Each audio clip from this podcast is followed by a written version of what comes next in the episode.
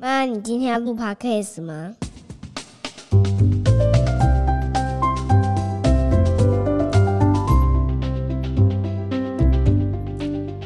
欢迎收听叶谢家的琐碎事，我是菲尔米娜。今天是周五，是一个非常奇怪的天气。前几天还艳阳高照，然后突然间今天变到十九、二十度。我们的夸米呢不在家，他去植牙了。不知道大家有没有植牙的经验？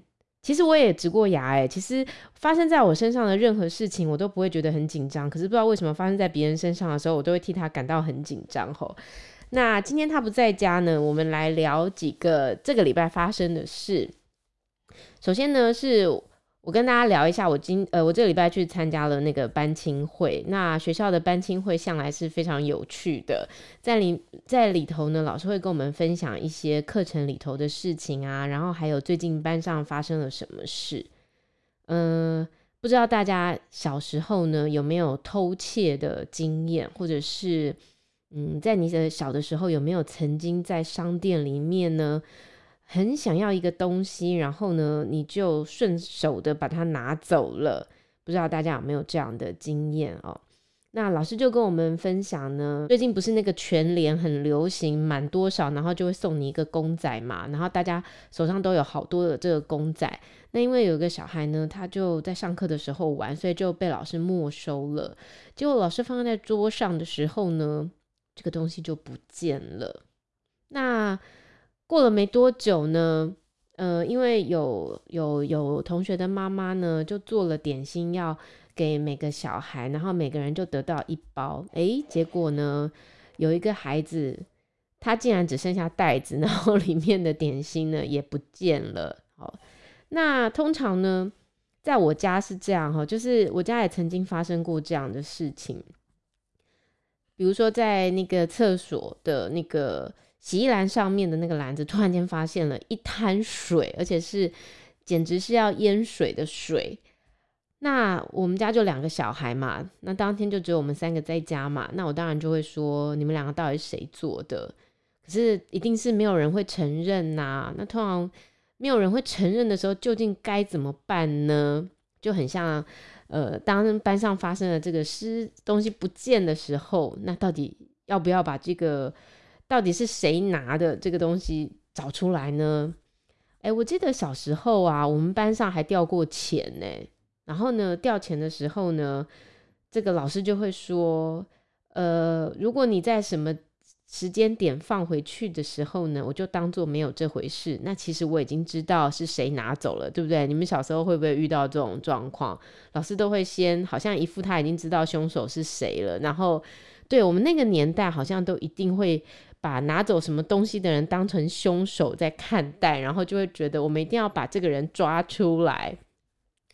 嗯、但是你知道我去开这个会的时候呢，这个老师告诉我们的。却是另外一个想法哈，那他的意思是这样的，他的意思是说，其实要追查到到底是谁拿，其实有一点困难，而且是不是真的有这么必要？那如果当你回想起你的小时候，比方说我自己的小时候哈，我记得有一次我去百货公司的时候呢，我就看到了一个非常漂亮的小小盒的橡皮擦。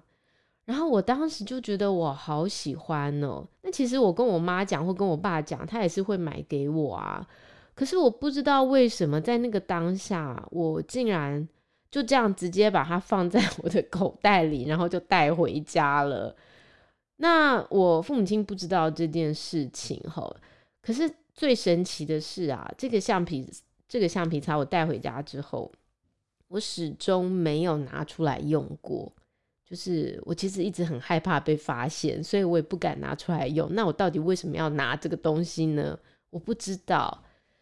于是老师就说：“对，当你回想起你的小时候，那你就会有一种，如果你也曾经做过这样的事的时候，那你仔细的去回想，你其实根本就会不知道你当时在是在什么样的意识的情况下做了这件事的。”那其实到了四年级的时候，可能孩子们都会有一个无意识，就是他他的意识状态可能并不是那么清楚，他在他他在那个当下，他为什么会这样做？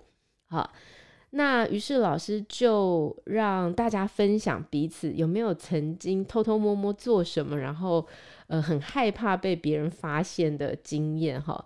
那因为我曾经跟我女儿讲过我小时候偷拿橡皮擦的这件事情，那我女儿就很大方的跟大家分享说，我妈小时候偷过东西这样。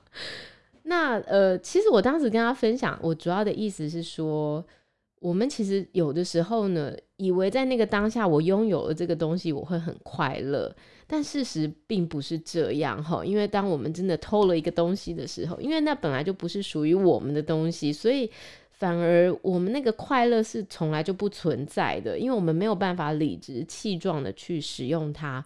那我告诉他的意思，其实是我想让他知道是。当你需要什么或想要什么的时候，你都是可以很大方的告诉妈妈的。那，呃，妈妈不一定会什么都答应你，但是呢，在合理的情况下，我一定都会呃满足你的需要。我当时告诉他的意思其实是这样。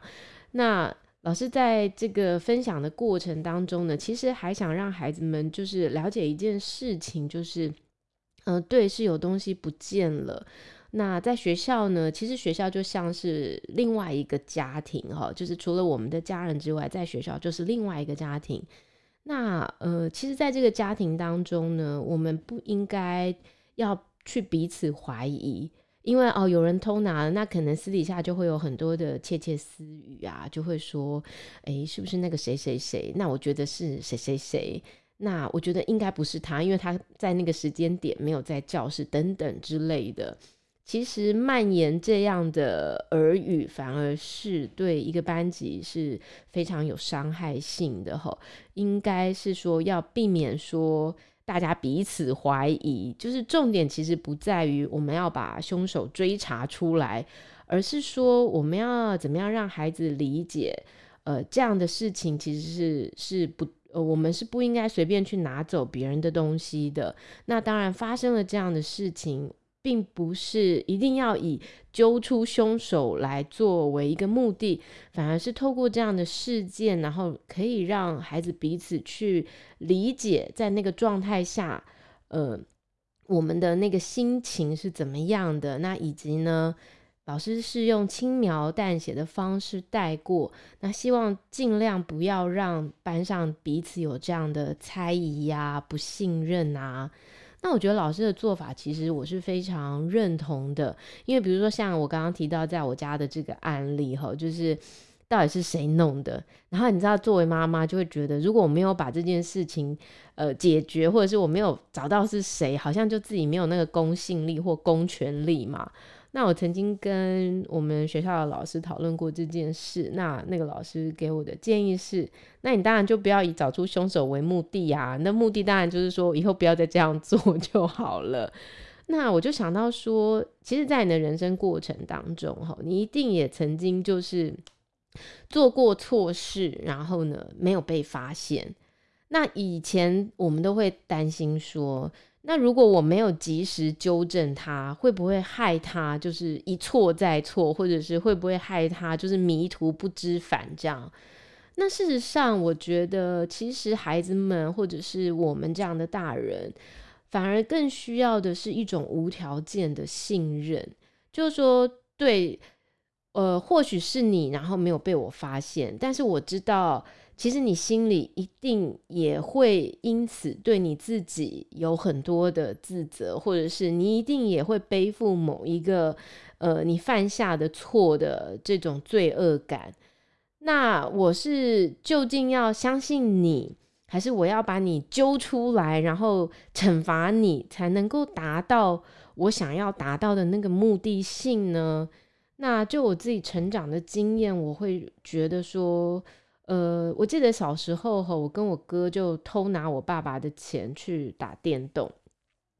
那我爸爸发现的时候呢，他并没有责骂我们，他只有说：“好，那你们要诚实告诉我是谁做的这件事。那如果你诚实，我就不会处罚你们。”在我成长的经验当中，我一直经历的都是，只要我说实话，那我父母都会相信我，然后就不会因此惩罚我。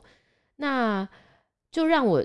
越加的愿意去说实话，因为每一次我说实话，那我爸就说：“哦，原来是你拿的，那你拿了，你去干嘛了？”那我就跟我哥两个就跑去游乐场打电动啊。那我爸就真的没有因为我们偷钱惩罚我们，但是他告诉我们为什么我们不可以去到这样的地方，然后去打电动，因为你可能不知道你身边会遭遇怎么样的人啊。会遭遇怎么样的事啊？那所以我们不能随便出入这样的场所，那当然也不能随意的拿走别人的钱财哈。那其实，在这样的整个人生的过程，我就会一直觉得，我父母对我一直有一种无条件的信任，就是，呃，他不会一直觉得我一定做了某一些。我没有承认的事，相反的是，每当呃有些事情他们不知道是我，但是呃他们还是选择相信我的时候，反正反而会让我有一种愧疚感，因为我骗了人，那我下次就不会再做这样的事情了。所以我觉得这是一个很有趣的，因为你如果没有到四十几岁，你没有办法去印证。呃，怎么样的教育方式是比较有效的？那现在回过头来，我自己对我的孩子，我也会选择，呃，或许他有些事情是我不知道，然后，呃，可能他真的也没有告诉我或骗了我，但是我还是会愿意让他去明白一件事情，就是我是无条件的信任他的。那我也希望他对我也有这样的信任，所以在我们家很多事情都是。可以开诚布公去说的，因为他们知道，呃，对我说了，呃，某一些可能对别人不能说的话的时候，我其实是不会，呃，做出什么立即的反应，或者是我是不会去惩罚他们的。那我觉得有的时候必须保持一个开放性的管道，好，然后让孩子可以放心的对你，呃，倾诉他的内心世界。呃，我觉得，与其每一次听到，然后你都要为此做出任何反应，反而是你不要太快、太急着去纠正他们，或是太急着去下任何决定，然后去听听孩子们在那个当下他所经历的东西、所遭遇的是什么。我觉得反而是呃更为重要的。那另外呢，老师也提到一个我觉得也很有趣的事情哦，我想跟大家分享一下。因为最近呢，他们都有一些地方探究的课程。那这个地方探究呢就很有趣啊，因为他可能会去呃台北城啊，他会去看看以前我们的这个北门、南门，它它是什么样的时代、什么样的历史历史造成的。其实我们在我们那个年代都没有机会好好学习我们生活环境的。历史地理对不对？嗯、我们根本不知道内湖为什么是内湖，基隆，然后它有什么河交交流过？我们一直在读的都是什么川什么铁路啊，滇什么东西的。那一直到现在的孩子，他们终于有机会去认识他们所居住的城市啊、环境啊。那老师呢，每个礼拜就呃有的有时间，他就会带他们呃亲自去到这些地方走访这些地方，比方去到大道城啊，然后或者是会去平溪的煤矿啊。那我觉得很有趣，就是老师有一天呢会带他们在那个大道城会经过一个。注字行，呃，其实，在很早之前呢，因为我朋友就送过我这个注字章，它基本上就是一个字会在一个章上，然后这个章呢，就有点像是不锈钢一整个长条印的。哈，我到时候会放在我的脸书，你们要是没有看过这个章长什么样子呢，你就可以到我的脸书看一下。那呃，要去这个旅行之前呢，那个老师就有说，哎，那家长要请你们让每个孩子带五十块钱。好，那这个五十块钱，我女儿当时回来就很开心的跟我说，妈妈，我跟你说，我今天去这个日新注字行，那我就为你选了那个你的名字的章哈。然后呃，他说。因为只有五十块，所以我就想说，那我自己还要为我自己选几个字。然后我就说，那你还选了什么字？这样他就说，我就选了我的名字。然后哦，他说，因为我已经有我的名字的章了，你之前已经给过我了，那所以呢，我就选了台湾啊、哦，还有选了猫这样。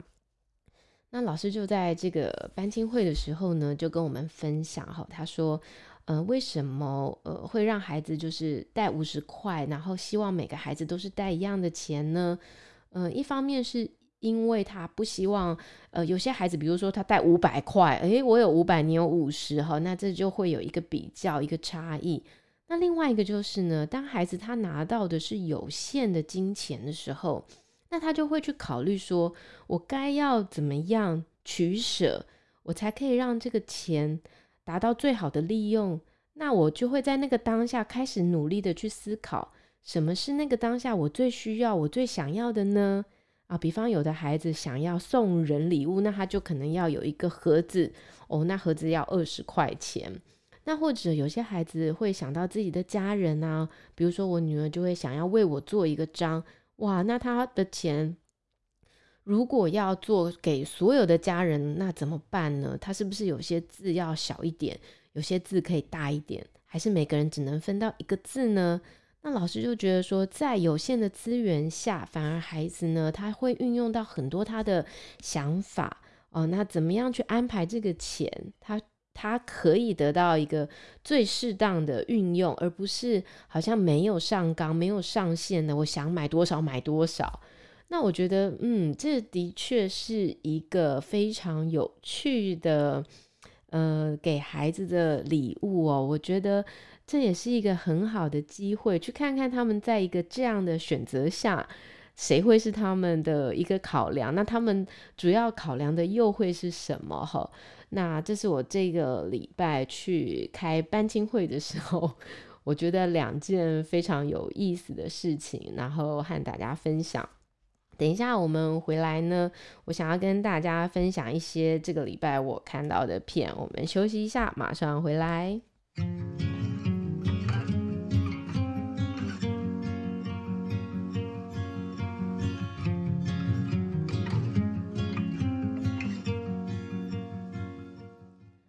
好，哇，很快回来了。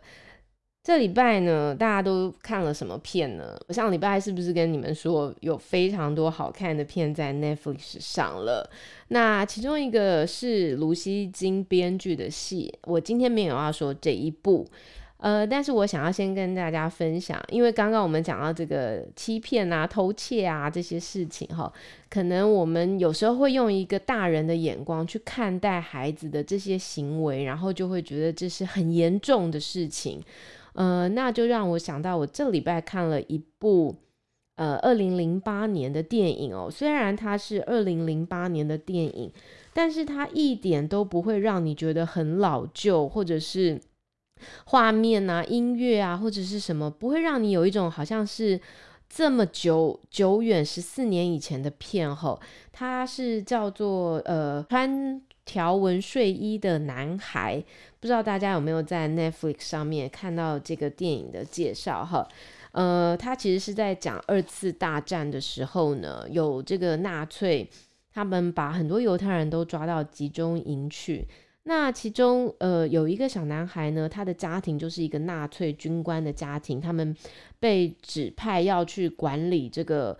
呃，集中营这个纳粹的家庭里头，这个小男生叫 Bruno，要搬迁到集中营的附近，方便管理这个集中营。于是他家这个美丽的别墅呢，刚好呢就在这个集中营的隔壁，就是围着一个栅栏，他就可以看到集中营的人。那 Bruno 原本有很多好。好的好朋友跟他一起一起玩啊，就离开他们之后，他就很无聊。他是一个八岁的小男孩，于是呢，他就在一个个过程当中就认识了，就隔着这个栅栏哦，就认识了在集中营里头的一个犹太的小男生，跟他一样也是八岁哦，他叫做 Shmu。那其实这两个小男孩都不知道说，他们到底正在经历什么哈，他们到底经历的这些呃屠杀啊，到底是怎么发生，他们都不知道。然后甚至这个纳粹的这个孩子。他还认为说，诶，集中营是什么呢？这不就是一个农场吗？大家都在耕种，而且他看他爸爸播放这种大外宣的影片啊，明明就说集中营里面还可以喝咖啡，然后大家都很开心的工作这样。那他就跟这个小男孩呢，就每天都会见面嘛，然后因为他们彼此都没有朋友，所以他们就成了两个人彼此之间唯一的朋友哈。那有一天呢，这个。Bruno 在他的家哦，要举办一个很盛大的聚会，就没想到，哎，竟然是这个小男孩来他家擦玻璃杯。于是他就赶，他就问他说：“哎，你有没有想要吃桌上这个蛋糕啊？你知道，因为那个集中营里头的人都很饿、很瘦啊，然后都没有东西吃，所以当然这个 Shmu 这个小男孩马上就说：好啊，他要吃啊，这样。”就没有想到，就在这个时候，有一个纳粹的军官就发现说：“为什么他在吃蛋糕呢？这个应该在做工的人怎么在吃蛋糕呢？”他就问了徐木，那徐木就说：“啊，是这个是 Bruno 给我的呀，然后他是我的朋友啊，这样子。”然后那个纳粹就觉得说：“怎么可能？怎么可能会有人跟犹太人做朋友之类的？”没有想到呢，这个这么渴望友情的小男生，这个 Bruno 哦，竟然在那个当下就说：“我不认识他，我今天第一次看到他，他怎么可能是我朋友？我从来没有见过他。”于是这个 Shmu 就被毒打了一顿吼。可是这个 Bruno 知道的时候，他其实内心觉得非常的歉疚，然后非常的伤心，因为他不知道他当时为什么会这样讲。好，我讲这个故事。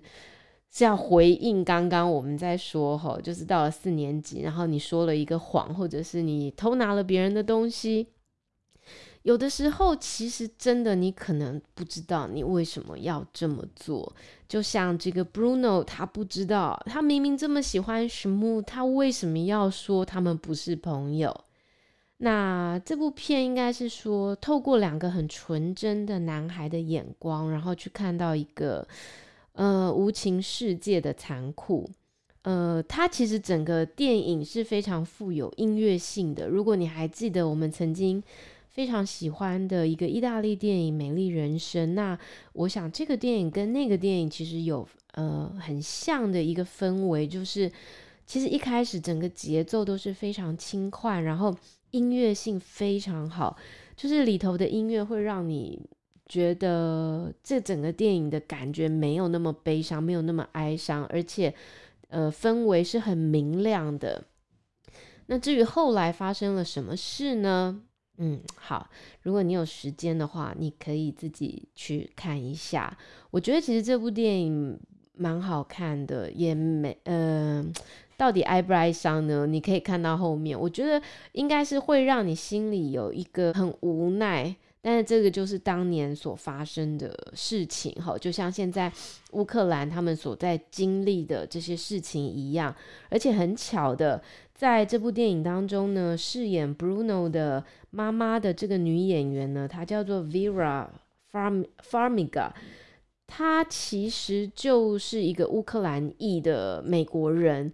那她当年呢，我对她因为这个整个长相觉得好眼熟哦，啊，原来。她当年就是跟这个杰克·葛葛伦霍有演《启动原始码》的这个女主角，而且我记得当时我听到她的英文名字的时候，我真的好喜欢她，我就把我女儿当时取了这个名字叫 Goodwin 哦。那不过 Gwyn 应该是她当年在剧里面的姓啦。好，那所以如果你们有兴趣的话呢，可以打开这部电影，叫做《穿条纹睡衣的男孩》。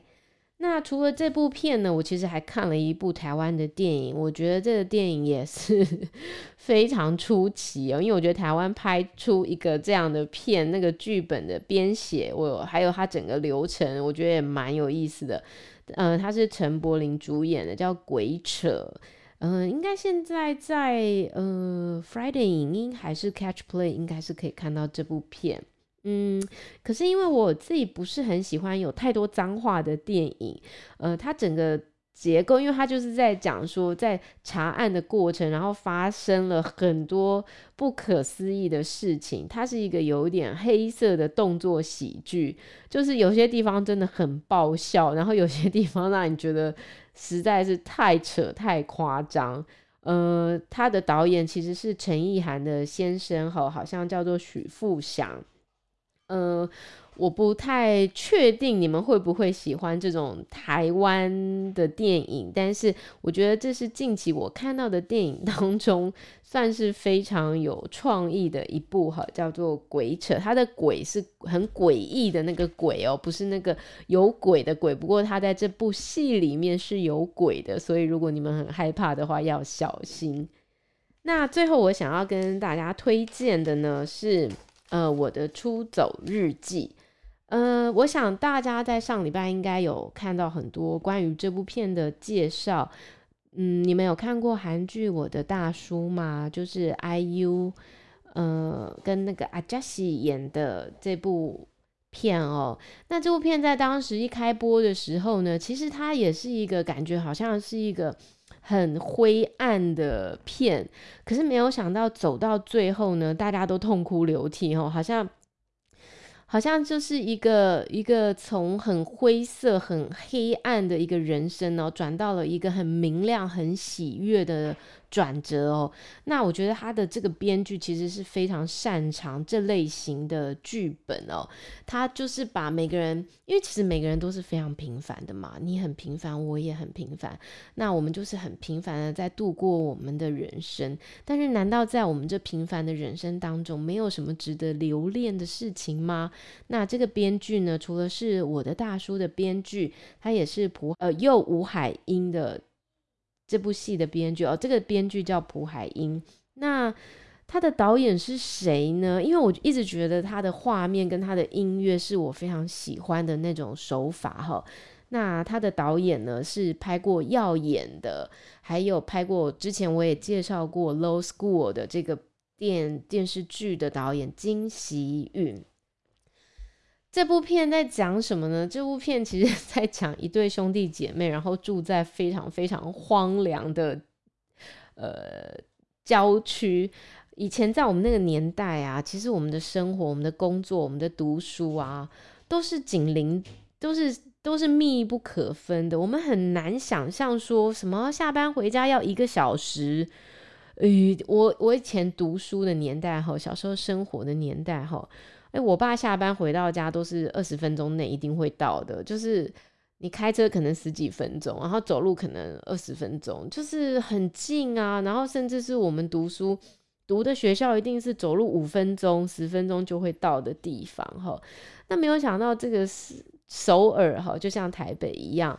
当它快速的发展的时候呢，就是大家都已经买不起市中心的房子了，然后呢，可能就是父母亲在近郊有房子，你就是跟着他们一起住，然后也没有办法离开。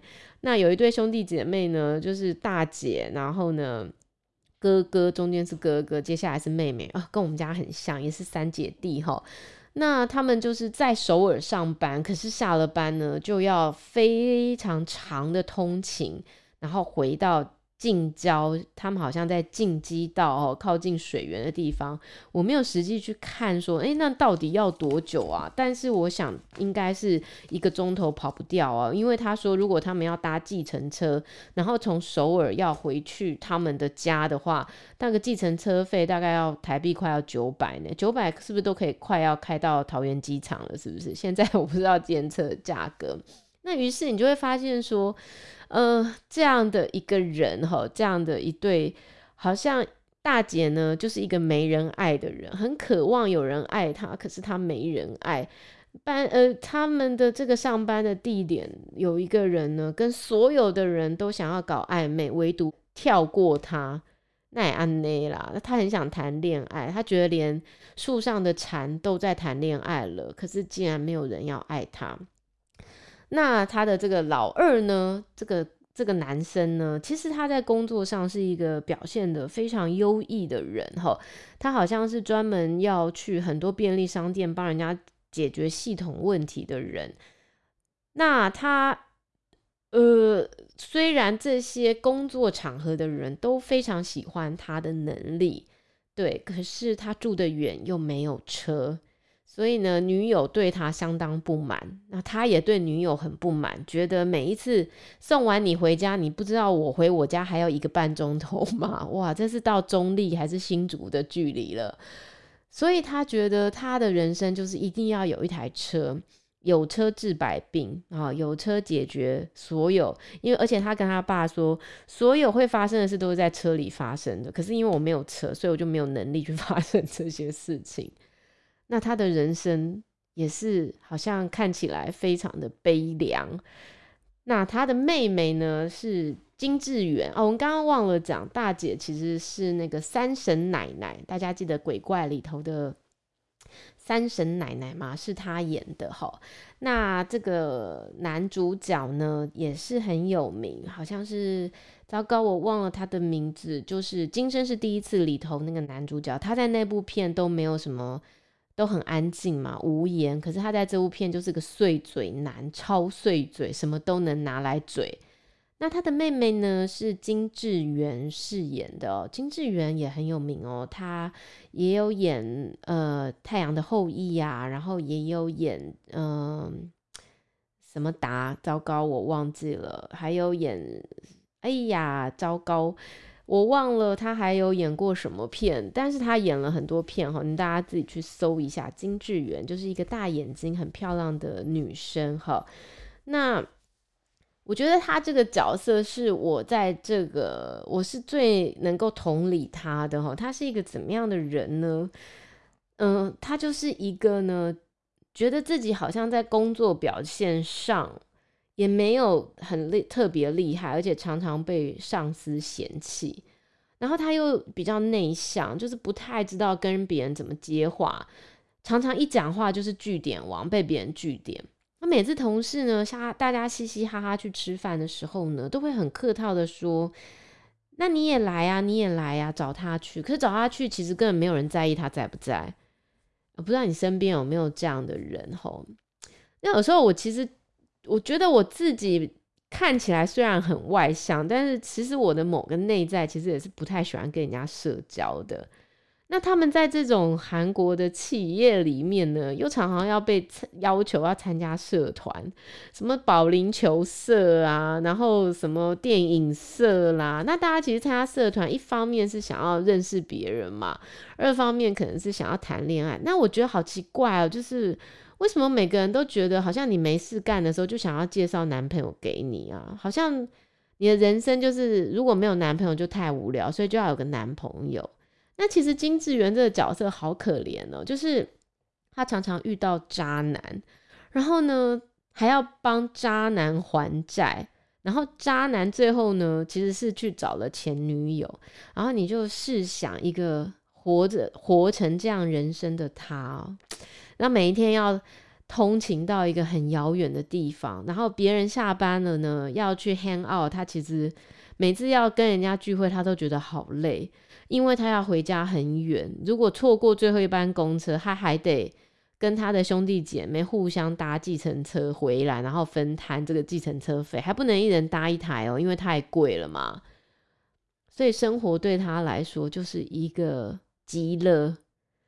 就是食之无味，弃之又不行，对不对？因为要生活。那他的家庭呢，又是一个务农的家庭，就是平常工作已经这么累、这么忙了，然后假日还要帮忙下田。我我我看到 这边的时候，我自己都觉得好无奈哦。那有些人批评这部片，觉得好像一开始的时候很沉闷，我是不觉得沉闷啦，我。我其实反而很很享受，有的时候导演特别没有对白，然后只是用音乐跟他们演员的表情去贯穿每一幕吼。那我觉得其实那很那里面有很多细节的张力，会让你其实还蛮喜欢的。那所以我觉得。对，人为什么一定要活得这么有社交性呢？对，人是社交的动物，你必须有朋友。我理解，呃，你必须跟人家互动，的确。可是为什么一定要鼓励这么鼓励这种向外发展，或者是为什么那些活要在舞台的人才是主角呢？那只是静静的好好的过自己人生的人，为什么要被人家当成好像安静无声的，几乎没有办法发现他的存在？有时候我觉得人生其实还蛮不公平的齁。其实有些安静的人反而内在也很丰富啊。那所以金智媛呢，就这样日复一日的过着他这个非常已经没有什么希望的人生了。就是人生还能怎么样呢？谁会喜欢他呢？谁会看到他呢？谁会知道其实他也是不凡的呢？然后呢，他就想起了他曾经小时候呢，有有一次考试考了二十分，那这张考卷明明就是要给父母签名才可以交回去的，可是他不敢。啊，他觉得这个考卷放在他的书包就像是个千斤重的担子，然后呢，他就觉得他的人生好像也常常这样，明明就是很多事情需要去解决，可是他却不敢去面对。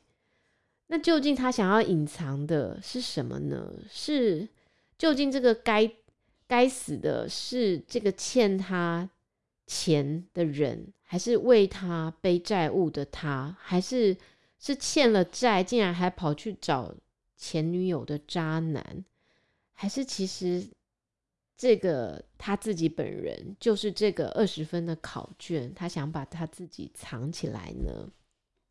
我觉得在这部戏里面呢，你会听到很多很有意思的对白。吼，我觉得他们韩剧常常会体现一个现代人的无奈，就是你也很无奈，我也很无奈，但是终于有人可以把这个无奈呢化为一个具体的剧给你看到。吼，哦，我觉得好有意思，很有趣，我一点都没有觉得很沉闷。我我我觉得他好好有一个人性的角度吼，把现在的人的那种心声吼，我我是不知道现在年轻人是不是这样吼，年轻人是不是觉得自己反正也是买不起房子，养不起小孩，连养自己都有问题，做着一份好像不怎么样的工作，然后呢饿不死，但是呢也发不了，就是好像不上不下的。那于是我就很期待啊，那编剧最后会带我们。看到什么呢？会带我们看到像是我的大叔里头这样充满温暖、充满阳光，找到自己，发现自己原来还有爱人的能力的那种希望吗？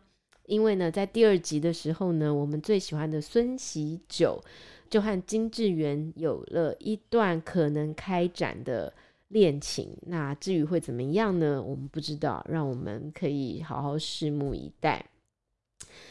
好的，今天的节目就到这边告一段落。哇，为了要让我儿子八点睡觉，我好早就录音了。我觉得我的嗓都还没打开，因为酒还没喝下去。今天是周末了，祝大家有个愉快的周末。我们下次再见，拜拜。You're a creature, a creature of habit. I'm a preacher, a preacher of magic. I'm a teacher, how to be magical.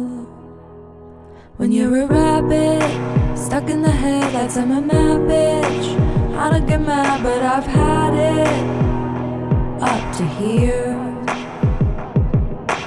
You say you love me, but stop your dreaming.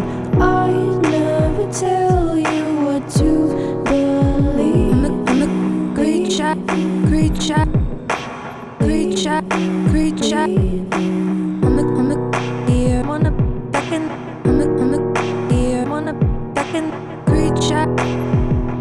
Creature, creature.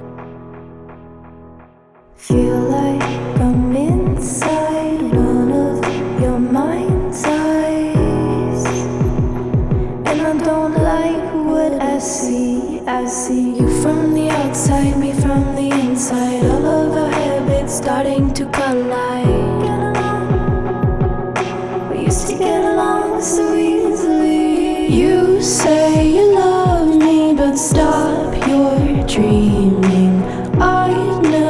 tell you what to believe.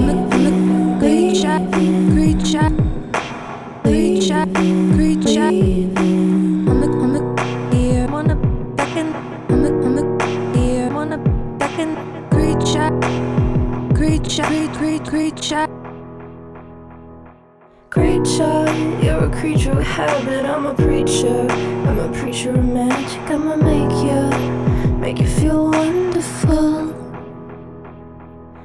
And pull it out the hat now. Yeah, I'ma take you right back now. I'ma make you feel humble. I'ma bring it back, bring it back now. You say you love me, but stop